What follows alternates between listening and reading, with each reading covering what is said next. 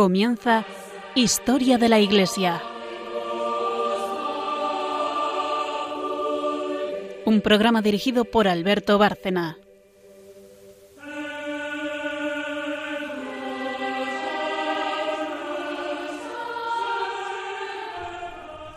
Buenas noches, María Ornedo. Buenas noches. Buenas noches, Carmen Turdo Montis. Buenas noches. Buenas noches a todos los oyentes de Radio María eh, y de este programa, Historia de la Iglesia.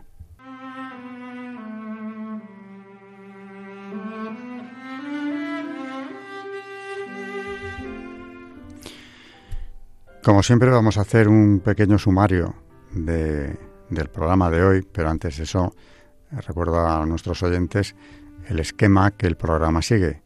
Y este esquema consiste en que tiene tres eh, secciones, tres partes.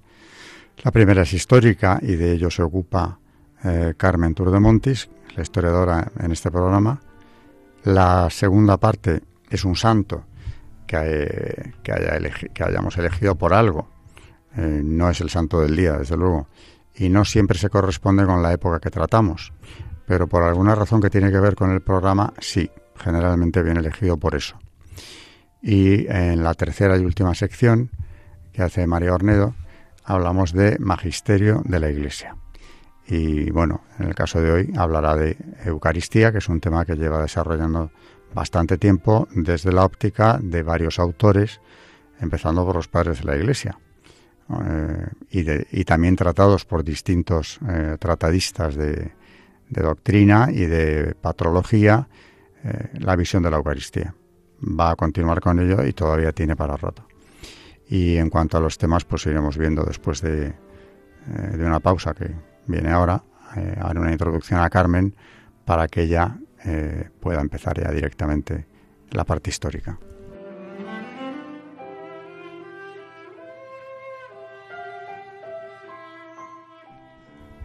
venimos hablando desde hace ya bastantes programas de la vinculación entre historia de la Iglesia e historia de España. La historia de España no se concibe sin ese nexo. Es una parte de la historia de la Iglesia en buena medida. La evangelización, primero la reconquista, la unidad católica de España ya con los godos, hemos ido repasando todo esto. Eh, y bueno, después de ver toda la aportación de España, primero frenando al Islam, eh, gran amenaza eh, de la cristiandad, y posteriormente frenando la herejía, que a partir de Lutero viene a ser un nuevo azote de, la cristiandad europea que unido al Islam eh, ponen la situación de la Iglesia en un estado crítico. Del haber sido por la aportación de España, que es lo que hemos venido viendo en estos programas, eh, es difícil saber qué habría ocurrido. Bueno, la Iglesia es de Dios eh, y efectivamente Él la habría mantenido de la manera que fuese. pero resulta que España parecía tener una clara misión providencial en esa defensa de la fe católica, además de la fe católica íntegra, en su versión absolutamente ortodoxa y fundacional, frente a todas las herejías que van a ir surgiendo desde el 16. Y también hemos comentado aquí que eh, esta lucha constante en Europa, en las fronteras de Europa también contra el Islam, en el Mediterráneo también, con los piratas berberiscos, esta lucha en América con los piratas que atacan las posesiones de allí, es mantenida por los reyes. Este, hemos estado viendo a los reyes católicos, a Casa de Austria, por los gobernantes y lo que también hay que destacar, por el pueblo en su conjunto. No hubo ninguna reticencia contra esa política de defender la fe como una prioridad eh, de la nación española. Así que es algo muy sentido, muy eh, asumido por los españoles de entonces, que ese era nuestro deber principal, por encima de intereses eh, económicos, políticos o geoestratégicos. Naturalmente, ese designio claro eh, de la monarquía y sus gobernantes y del pueblo español, así como de los grandes escritores del siglo de oro, que todos comparten una misma visión, ha dejado un rastro también artístico, arquitectónico, que todos identificamos enseguida con la España imperial, con la monarquía hispánica. Y vamos a tratar hoy de un tema eh, muy concreto, pero antes de entrar en él, yo quiero recordar que la Casa de Austria, las huellas que ha dejado de su paso, las huellas visibles, tangibles, eh, artísticas, de su paso por la historia, aquí en España, son eh, monumentos religiosos, principalmente religiosos. También hay alcázares que se levantan o se reconstruyen, pero los más significativos son los monumentos religiosos. Empezamos, y claro, eh, es incomparable como, como referente, con el Escorial que construye Felipe II. No me voy a ocupar de él porque nos iríamos del tema. Eh, hay que recordar también en Madrid eh, la fundación del convento del monasterio de las Descalzas Reales, que fundó una hermana del rey prudente, de Felipe II, doña Juana de Portugal o Juana de Austria, por su nombre de nacimiento un tesoro, ¿no? que también custodia a un Madrid y es de patronato regio y por lo tanto ahora de patrimonio nacional. Y luego hay otro monasterio cercano al Palacio Real, muy cerca, precisamente está ahí por eso, porque donde está el Palacio Real estaba el antiguo Alcázar de los Austria, que es el monasterio de la Encarnación, de Agustinas Recoletas, fundado por doña Margarita de Austria y Felipe III, el hijo de Felipe II, precisamente. Otro lugar que hay que visitar y que, por cierto, el santo que Carmen nos trae hoy al programa eh, tiene una íntima relación con este monumento madrileño. Pero luego, si pasamos ya a un reinado que desde el punto de vista artístico de la pintura, sobre todo, tiene una importancia enorme en la historia de España, llegamos al de Felipe IV, hijo de los anteriores, de Felipe III y Margarita de Austria, eh, entre otras cosas, aparte de su gran mecenazgo artístico, tenemos la construcción del Palacio del Buen Retiro, eh, que lo que queda de él es muy poco, eh, lo que fue eh, Museo del Ejército, el Casón del Buen Retiro, poco más, y luego, claro, el parque. El Parque del Retiro es lo que queda del Gran Jardín, fue mucho mayor, del Buen Retiro, donde los reyes se retiraban. en principio, mm, iban en cuaresma, no al Palacio del Buen Retiro, sino a los Jerónimos, donde tenían ya eh, un pequeño palacio, el cuarto real de San Jerónimo, que utilizaban en Cuaresma o durante, los lutos familiares. También se utilizaba para otros fines, pero sobre todo en este caso. Y justo al lado de la iglesia de los Jerónimos, que sigue en pie, es uno de los edificios más antiguos de Madrid, mm, se levantaba una finca eh, del conde duque de Olivares, que es el origen de este palacio y de este conjunto de jardines. Bueno, hemos hablado aquí, hablando de la Guerra de los 30 años, del Salón de Batallas, donde se pintaron o se encargaron muchas pinturas de primer orden, entre otras el cuadro de las lanzas de, Velázquez, que era como el salón del trono de este palacio. Pero hoy de lo que vamos a hablar, o en lo que vamos a centrarnos, porque la línea lógicamente en este programa va a ser siempre religiosa. Estamos en historia de España, pero esto es ante todo historia de la Iglesia. Una peculiaridad de este palacio, que es un palacio de verano o un palacio de recreo que utilizó Felipe IV, y es la existencia de un buen número de ermitas eh, que estaban repartidas en este conjunto, eh, en los jardines del Buen Retiro, y le daban un aire religioso que no vamos a encontrar en ningún conjunto similar. En Versalles está el pequeño y el gran Trianón, que no tienen nada eh, de connotación religiosa. Eh, y en otros palacios del resto de Europa, pues también evidentemente, por católica que fuera la familia reinante, no hay nada parecido a esto. Para ver un edificio que tenga un conjunto de ermitas relacionadas entre sí dentro del mismo recinto, tendríamos que ir más bien a monasterios. Y de eso nos va a hablar Carmen eh, hoy también. Así que hoy nos va a hablar de las ermitas del Buen Retiro. Adelanto un dato, y es que estaban en comunicación, y una de ellas eh, podríamos considerarla no ermita, porque era algo más que una ermita, ¿no? pero un edificio religioso, iglesia y convento, que estaba en relación con, con el Buen Retiro y conectada por una avenida eh, también con el palacio, es la Basílica de Nuestra Señora de Atocha.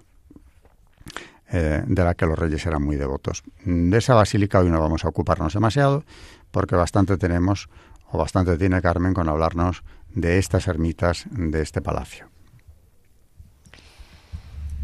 Pues como decía Alberto, eh, hoy vamos a hablar de este conjunto de ermitas que estaban en el, en, palacio, en los jardines del Buen Retiro y, que, como decía Alberto, pues son bastante, de hecho yo no las conocía, son bastante desconocidas y no ha quedado nada de ellos, pero, pero está muy bien traerlas aquí al programa, recordar por qué se construyeron y dónde estaban. Las ermitas constituían el rasgo más característico del parque y parecen ser de origen puramente hispánico. En el parque de la Villa de Lerma, construido por el duque del mismo título en la primera década del siglo XVII, se habían añadido también ermitas, pero la inspiración inmediata quizá procediera de las pequeñas capillas existentes en el monasterio de Montserrat, que el rey visitó a su vuelta de Barcelona en 1626.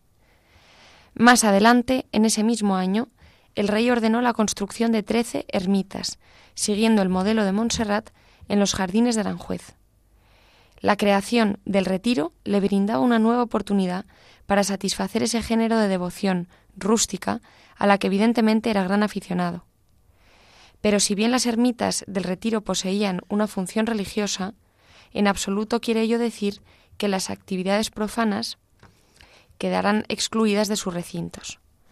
La ermita de San Juan, concluida en 1634, era residencia oficial del alcaide y poseía un pequeño apartamento dotado de biblioteca. Olivares la utilizaba con frecuencia como un retiro dentro del retiro. La ermita de San Isidro, justo detrás del palacio, poseía un pequeño estanque para pescar y pasear en barca. Otras, como la de San Bruno y la de Santa María Magdalena, tenían jardines y grutas y eran utilizadas también para meriendas campestres. Un dibujo arquitectónico anónimo de mediados del siglo XVII proporciona una idea de aquel aspecto de estos jardines cercados por tapias de las ermitas, aunque no se puede poner en relación ninguno de ellos en concreto con el dibujo. Las ermitas, por lo que respecta a su configuración externa, empleaban básicamente los mismos componentes de diseño y construcción que el palacio, Estaban construidas de ladrillo, con molduras de piedra en puertas y ventanas. Los techos eran de pizarra y remataban en los característicos chapiteles altos y afilados de todos los edificios reales españolas, españoles. La única excepción era la ermita de San Pablo, la primera que se construyó. Su recargada fachada, con prolijos motivos decorativos y escultural, y escultural alojaban nichos y recordaba algunas villas romanas, como el casino de Pío IV en el Vaticano, o la fachada que da al jardín de la Villa Medici.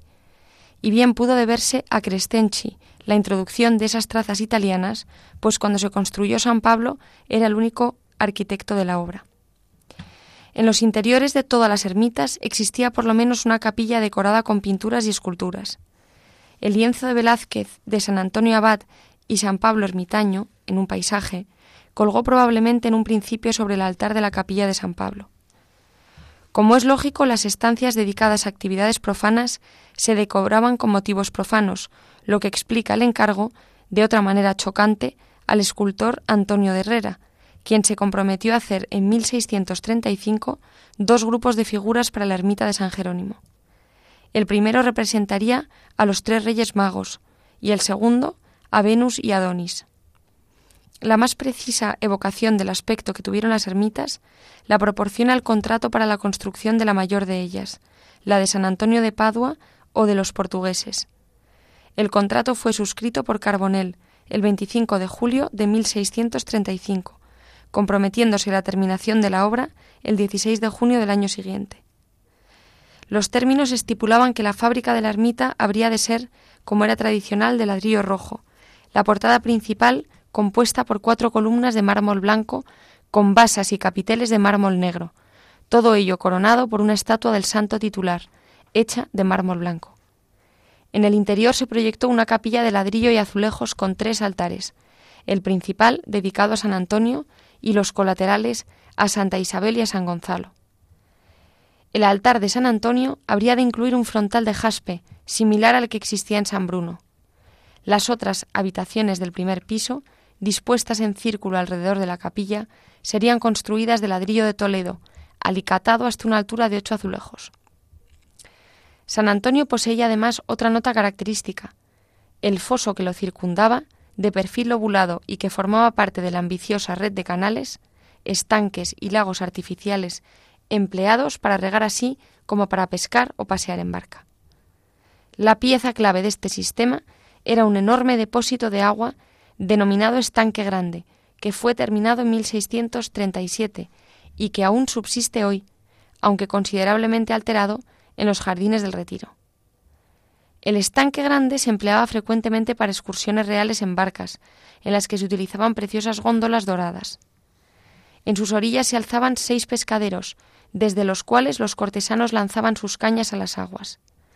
Dos ríos alimentaban el estanque grande, el río Chico y el río Grande. Bien, pues esta es una descripción muy por encima de lo que fue el palacio, más bien los jardines, eh, y es muy llamativo eh, este, esta, cantidad de, ermitas. Si incluyéramos en el conjunto de edificios religiosos eh, la Basílica de Atocha, estamos hablando de ocho, aparte de las capillas y oratorios dentro del palacio, como en el Alcázar, que también había varios. ¿no? como nos ha dicho Carmen, esto es privativo de la tradición hispánica. No busquemos, como decía yo al principio, en otras dinastías o en otras latitudes eh, este conjunto de ermitas rodeando un palacio real, porque no existen.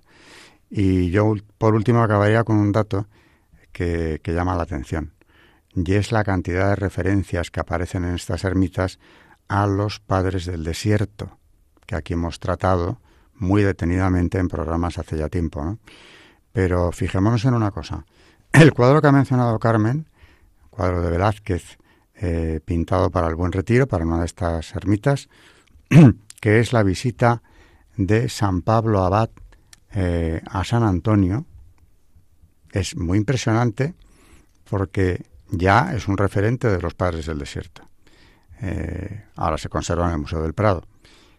Pero es que luego tenemos una ermita dedicada a San Bruno, que crea los cartujos, es el fundador de los cartujos, eh, anacoreta en sí mismo, en su forma de vida y en su concepción de la vida espiritual. Pero hay una ermita dedicada también a San Jerónimo, otro famosísimo anacoreta, la ermita de la Magdalena, que también eh, lloró sus pecados en la soledad del desierto. En definitiva, mm, ellos hablan del buen retiro y parece que lo están relacionando, o al menos este es el mensaje que transmiten estos edificios, con el retiro espiritual, el retiro de los padres, de los santos padres. Y claro, no en balde, con esto acabo ya el comentario, todo el palacio, si surge y se construye donde estuvo, es porque estaba el monasterio de los Jerónimos con el cuarto real que utilizaban allí los reyes para retirarse espiritualmente en las fechas que decía. De ese cuarto real queda el claustro que llaman, mal llamado, de los Jerónimos, porque no es ningún claustro, es lo que queda de ese cuarto real, que era un pequeño alcázar, eh, es el patio de ese edificio. Hasta ese punto llegaba la relación de los reyes de España, primero de Castilla, luego de España también, entera, eh, con las órdenes y con la vida espiritual. Los reyes católicos, por cierto, eh, de pasada decir que tenían en Santo Tomás de Ávila también como un palacio anexo para hacer una vida muy parecida a la de la comunidad religiosa. Eh, con este apunte, pues yo creo que nos ponemos muy en situación de que incluso cuando están haciendo un palacio para el descanso, para el retiro, eh, para estar más alejados del trajín del alcázar, está todo presidido por un espíritu religioso y yo diría que algo más. Dentro de ese espíritu religioso prima precisamente lo más ascético, lo más elevado, la vida de los santos padres.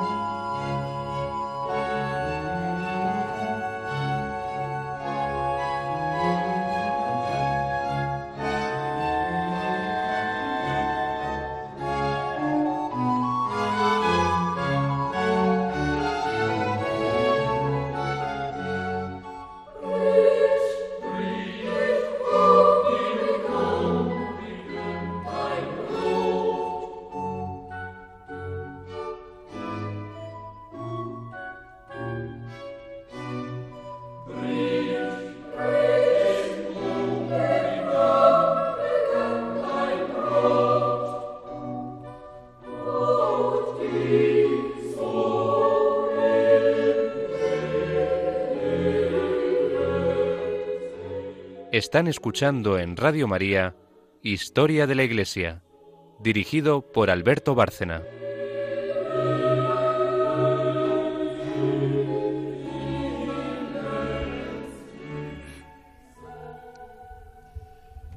Antes de continuar con el santo, decir a nuestros oyentes que eh, de lo que hemos estado hablando, de las ermitas del Buen Retiro, este tema tan interesante y desconocido, hemos eh, tomado, hemos leído a través de Jonathan Brown y John Eliot, que son, por cierto, dos hispanistas, y su obra se llama Un palacio para el rey, el buen retiro y la corte de Felipe IV.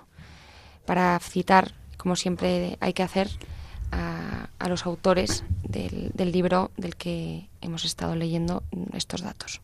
Magnífico libro dedicado al Palacio del Buen Retiro, como su nombre indica, claro. Y ahí pues se extienden muchos detalles que no, que no vienen al caso.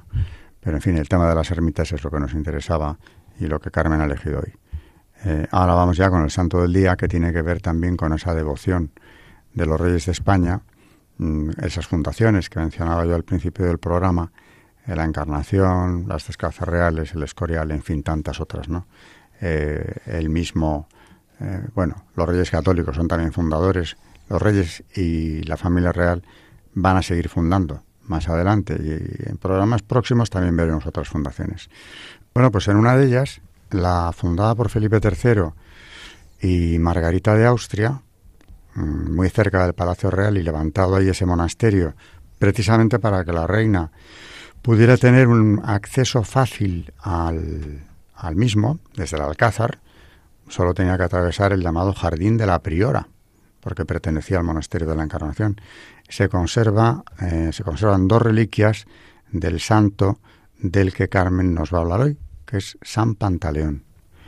Eh, ahí tenemos sangre de San Pantaleón, con la que ocurre el fenómeno de la licuefacción, y un hueso suyo también, que fueron regalo del Papa Pablo V al virrey de Nápoles, en nombre del rey de España, don Juan de Zúñiga, eh, que estas reliquias es, el autor de que llegan a España porque una hija suya profesó monja en este monasterio de la Encarnación y por eso sigue estando ahí. Eh, por cierto, un dato, y con esto acabo porque lo tiene que eh, contar Carmen, y ya vamos de tiempo justos.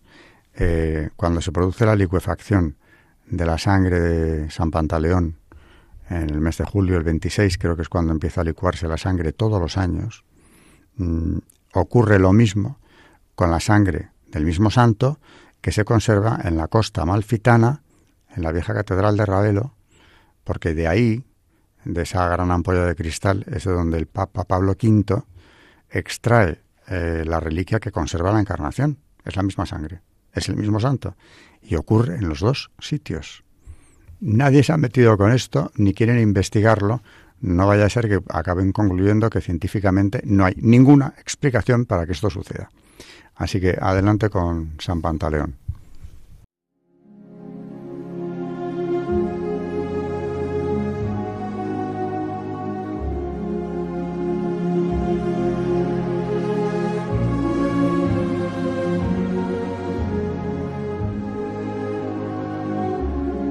Santos en la historia de la Iglesia.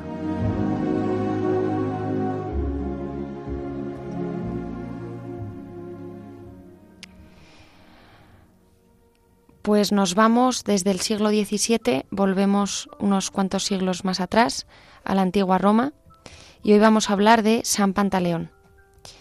San Pantaleón era pagano, hijo del senador romano Eustorgio y una mujer cristiana llamada Eucuba, que tenía dificultad para que su hijo se convirtiera. De hecho, falleció sin ver a su hijo bautizado, pero más adelante Pantaleón se convirtió y llegó incluso a ser mártir. Su padre le animó a estudiar medicina con Eufrosino, el médico del emperador Maximiliano. Gracias a la posición política, pudo hacerlo y trabajar en el entorno del emperador. En ese mismo ambiente, Pantaleón entró en contacto con el sacerdote Hermolao, este le dijo que podría curar los cuerpos, pero había alguien, Jesucristo, que curaba el cuerpo y el alma, y era el único que podía hacerlo.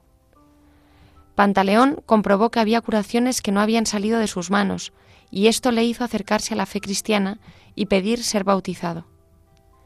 Desde entonces, Pantaleón atendía a muchas personas de clases inferiores de forma gratuita, hasta el punto de que le llamaban médico anargiros, sin plata, sin dinero, gratis.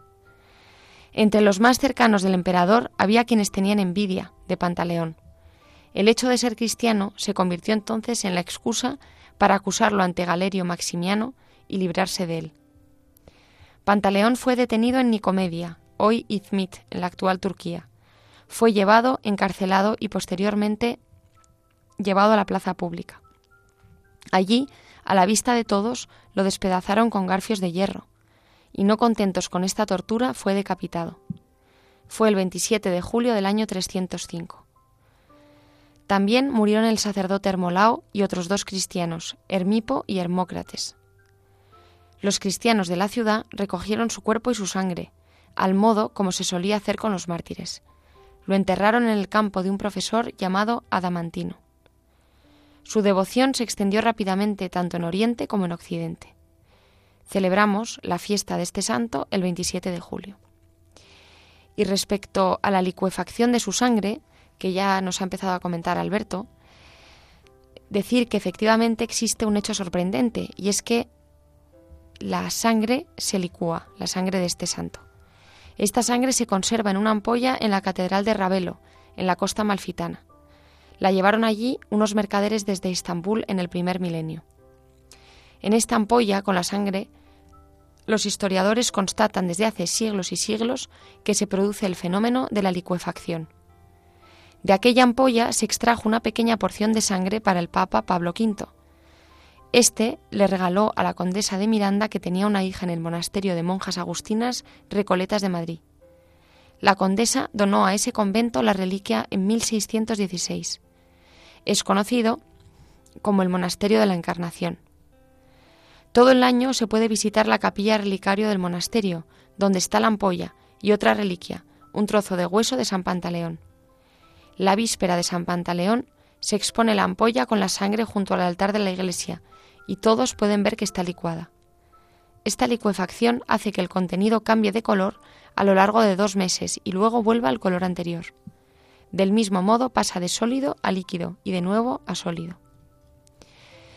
Y para terminar vamos a, rezar una oración a San Pantaleón, que dice así.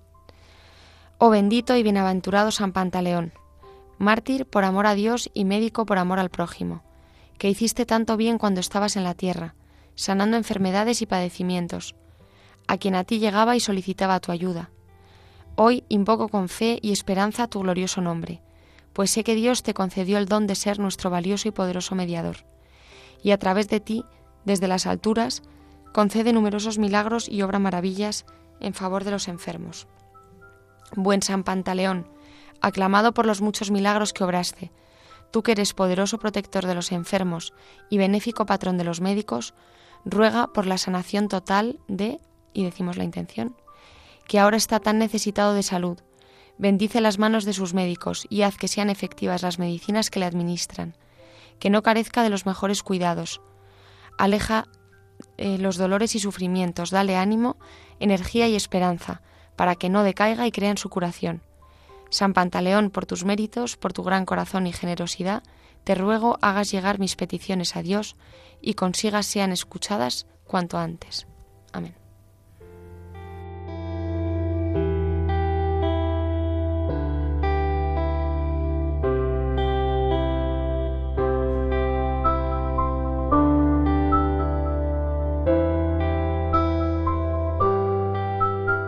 Están escuchando en Radio María Historia de la Iglesia, dirigido por Alberto Bárcena.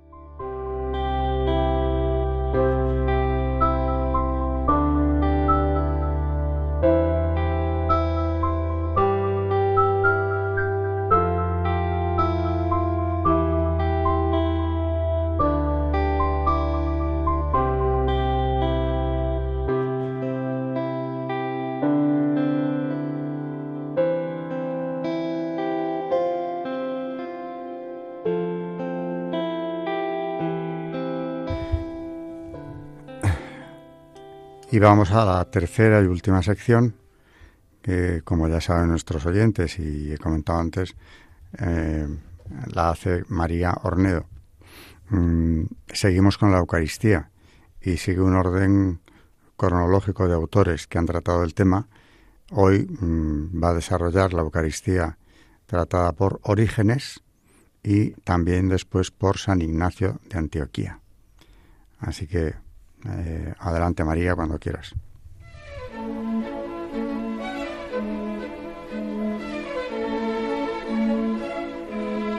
El Magisterio de la Iglesia.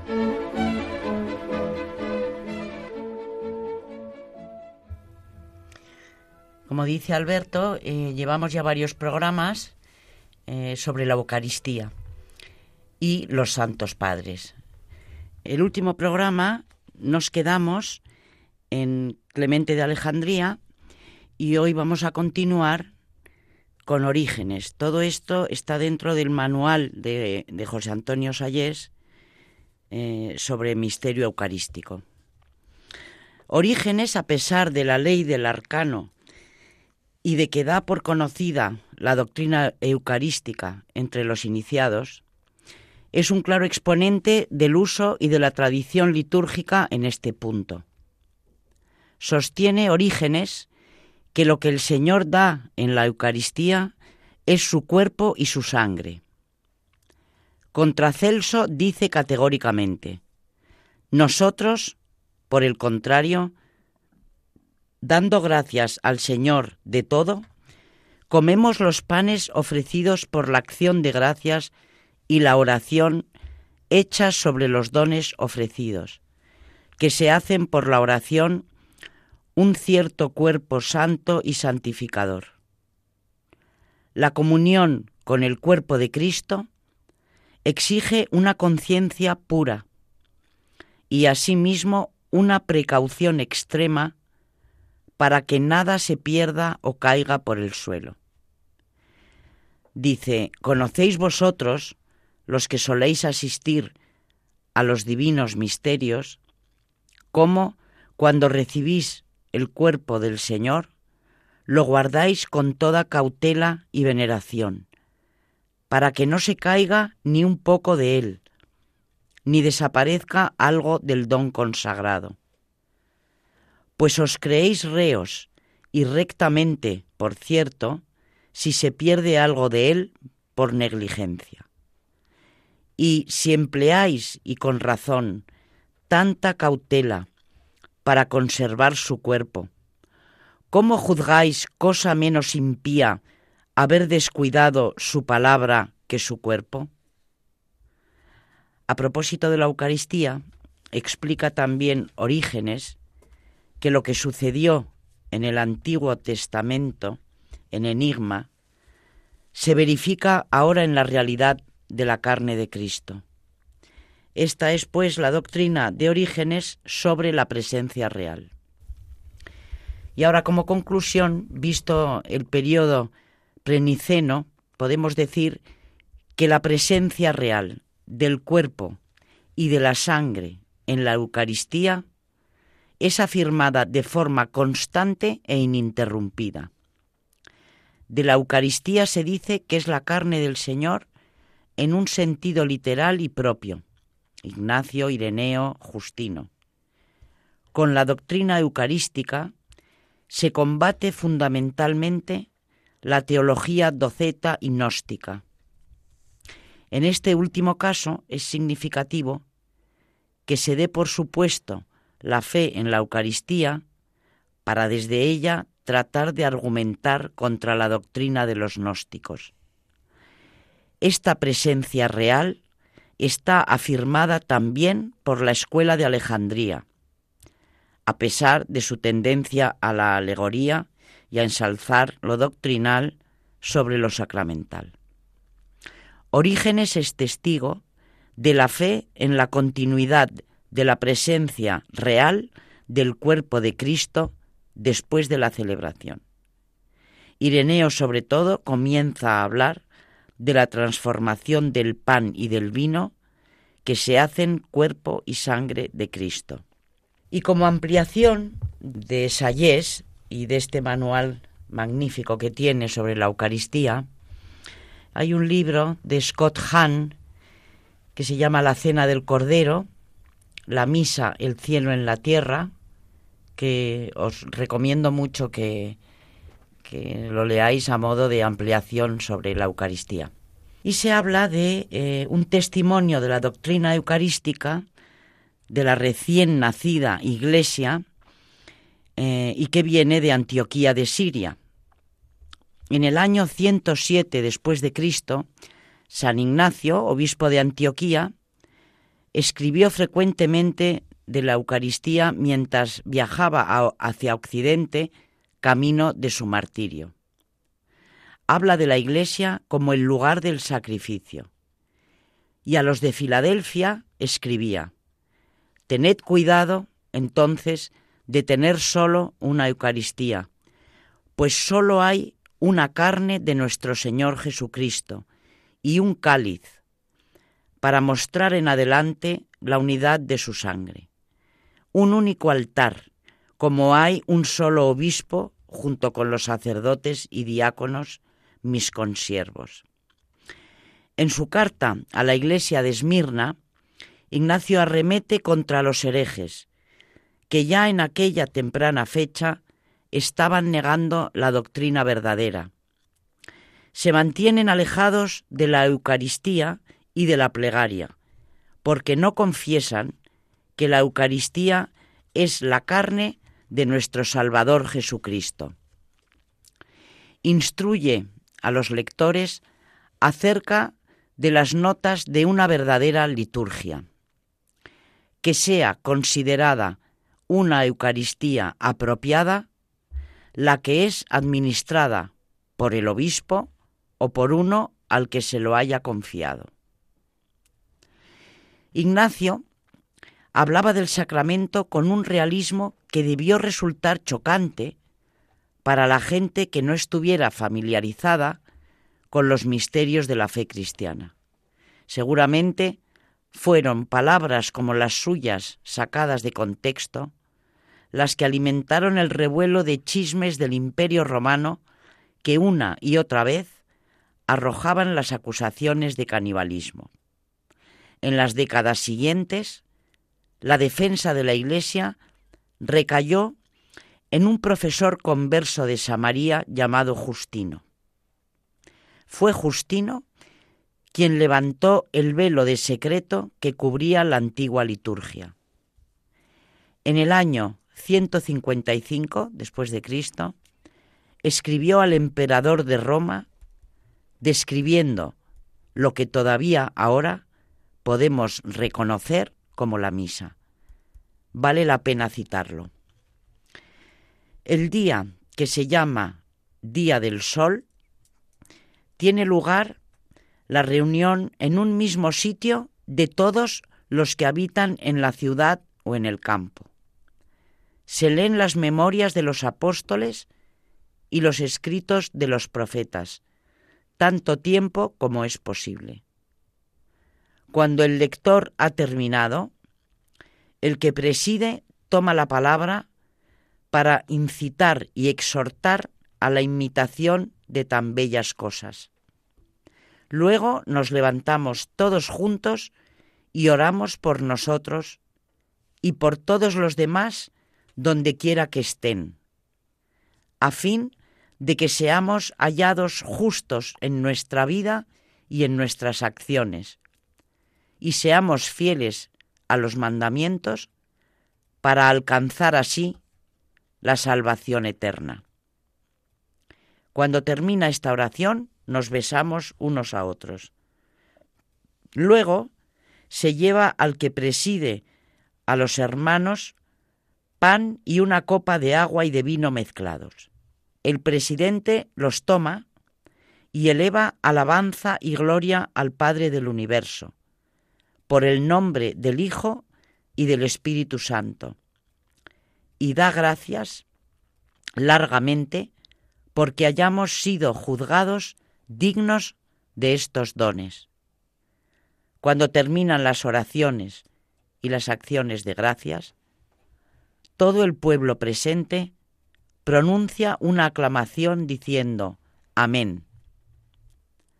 Cuando el que preside ha hecho la acción de gracias y el pueblo le ha respondido, los que entre nosotros se llaman diáconos, distribuyen a todos los que están presentes pan, vino y agua eucaristizados y los llevan a los ausentes.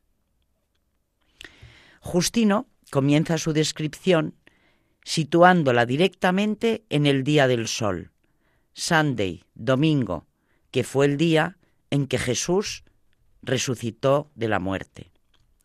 La identificación del día del Señor con el domingo es testimonio universal de los primeros cristianos.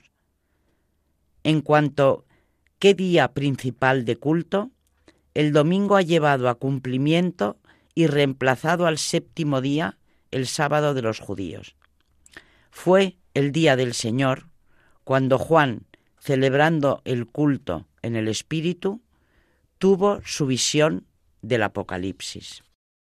Justino explica el sacrificio y el sacramento de la Iglesia, pero no minusvalora la presencia real.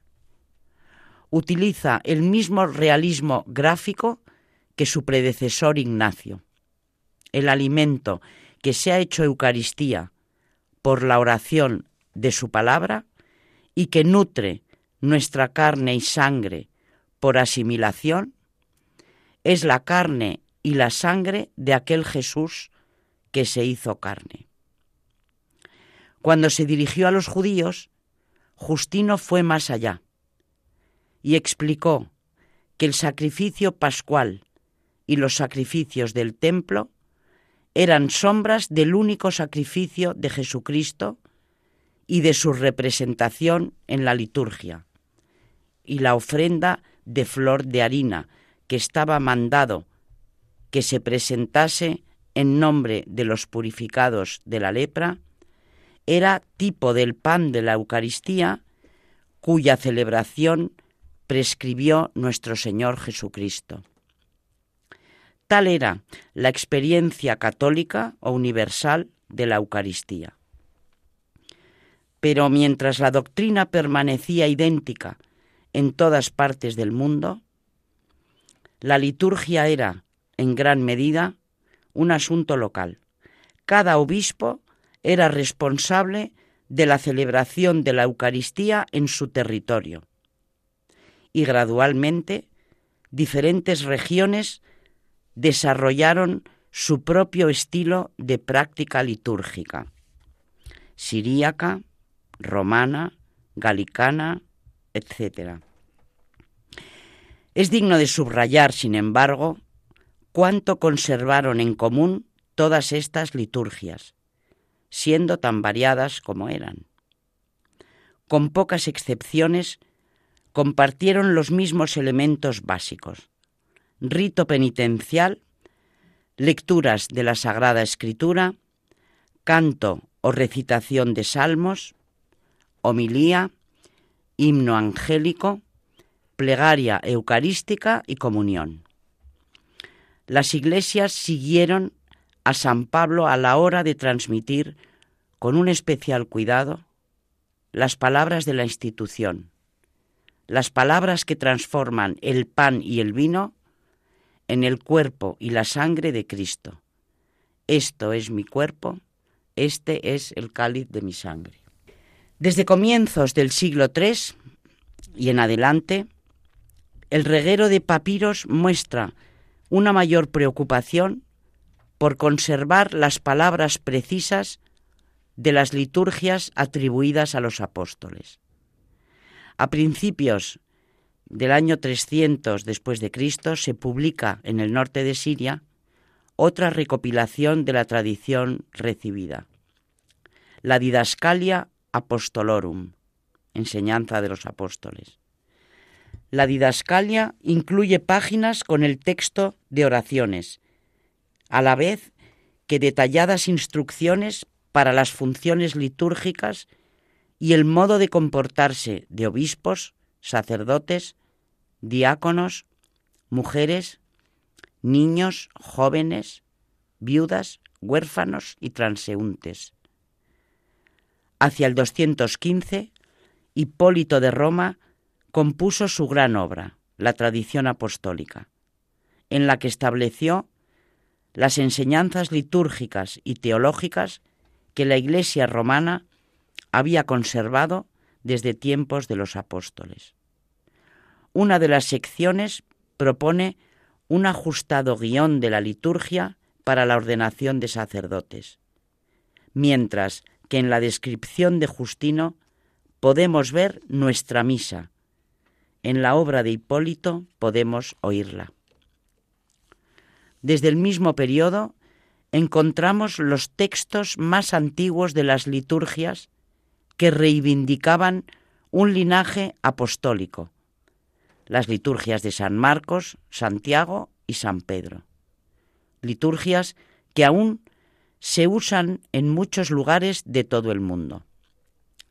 La liturgia de Santiago fue el rito preferido de la antigua iglesia de Jerusalén, que reclamaba a Santiago como su primer obispo.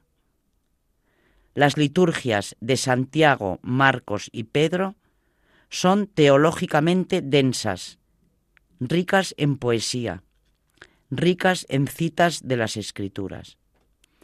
Recuerda que cuando poca gente sabía leer y menos gente aún podía permitirse el lujo de tener copias de libros, la liturgia era el lugar donde los cristianos asimilaban la Biblia.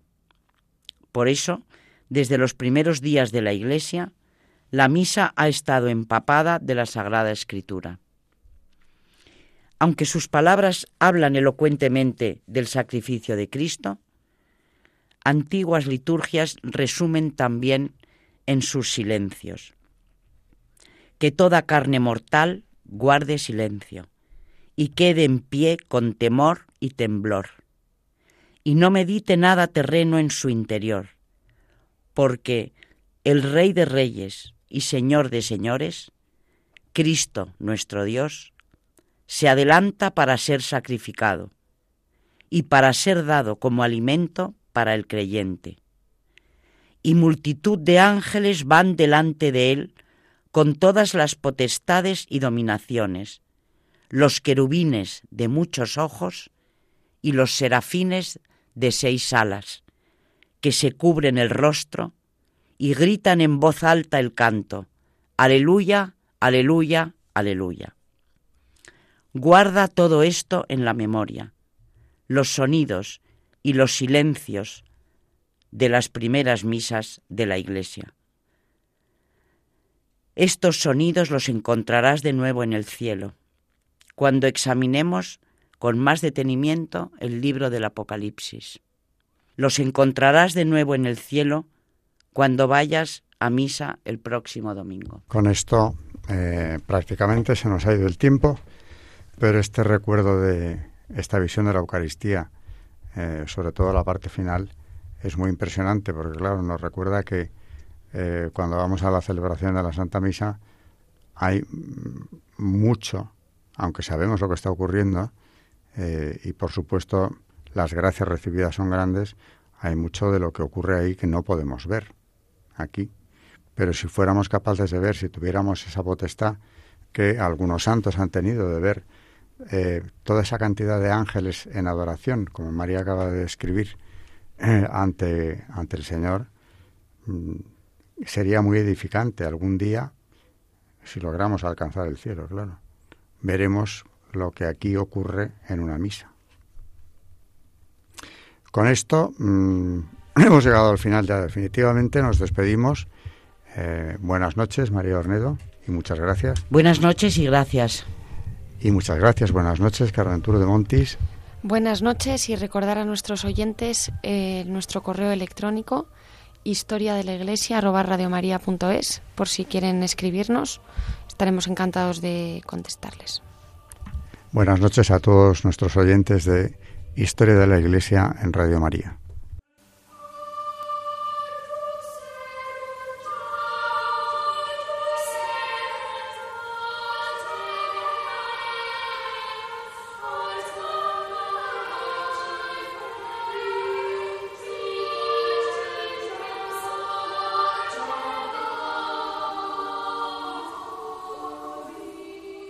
Han escuchado Historia de la Iglesia, un espacio dirigido por Alberto Bárcena.